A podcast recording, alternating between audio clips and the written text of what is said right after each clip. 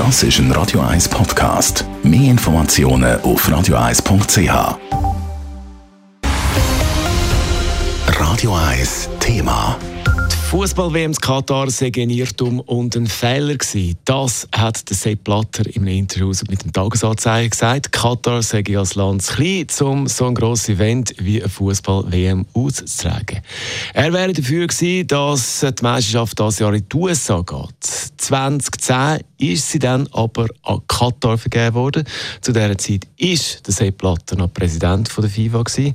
Mehr zu der Rolle von Sepp Blatter und der umstrittenen WM jetzt ein Beitrag von Adrian Sutter und Leila Keller. Die Aussage, dass Katar ein Fehler sei, käme vom Sepp Blatter also nicht überraschend. Das eben, weil er ja von Anfang an nicht davon überzogen war, sagt der FIFA-Experte Guido Tognoni. Der Fehler, wo er aber begangen hat, ist, dass er im Jahr 2010 direkt zwei Weltmeisterschaften aufs Mal vergeben hat. Und zwar die von 2018 auf Russland und eben die von dem Jahr. Was man ihm auch muss ankreiden ist, dass er im Exekutivkomitee nicht darauf hingewiesen hat, dass sowohl Russland wie Katar die schlechteste WM-Bewertung haben, von den Experten ausgewertet. Und dass dann einfach alles so gelaufen ist, wie es jetzt rausgekommen ist. Und äh, bedauerlich ist, dass jetzt eigentlich Katar zwölf Jahre lang geprügelt wird für einen Fehler, den die FIFA gemacht hat. Der ehemalige FIFA-Präsident hätte damals eigentlich Russland, die USA und China für die nächsten Weltmeisterschaften vorgesehen.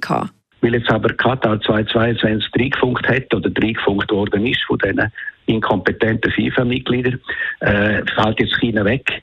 Und äh, der Reihe Russland, USA, China, der wäre eigentlich für den Fußball schön gewesen, das wäre die richtige Maßnahme gewesen. Aber wie schon gesagt, das fällt jetzt weg. Die WM in Katar steht schon seit fast ganz am Anfang unter einem extrem schlechten Stern. Es hagelt von allen Seiten massive Kritik. Lang ist vor allem die Missachtung der Menschenrechte im Fokus gestanden. Jetzt hat der WM-Botschafter gegenüber ZDF tatsächlich Homosexualität als einen geistigen Schaden bezeichnet. Laut Guido Tognoni sei Katar dieser Kritik hoffnungslos ausgesetzt. Das fällt einem immer wieder auf. Ich weiß nicht, wie viele Millionen die für unnütze PR-Aktionen ausgeben. Das Ergebnis ist einfach gleich null. Und wenn man natürlich derige Aussagen noch machen lässt von einem Fernsehsender, dann ist das peinlich, peinlich für Katar. Muss man sagen. Äh, es ist nirgends nicht vorbereitet auf die Kritik, die es gegeben hat von Anfang an.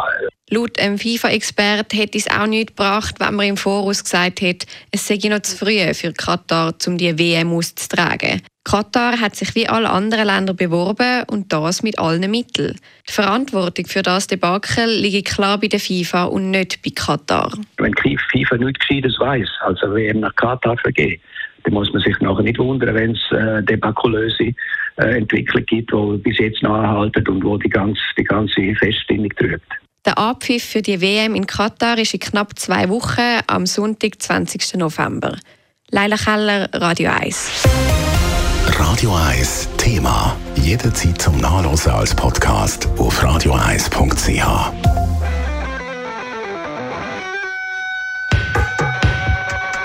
Radio 1 ist Ihre Newsender. Wenn Sie wichtige Informationen oder Hinweise haben, rufen Sie uns an auf 044 208 1111 oder schreiben Sie uns auf redaktion.radio1.ch.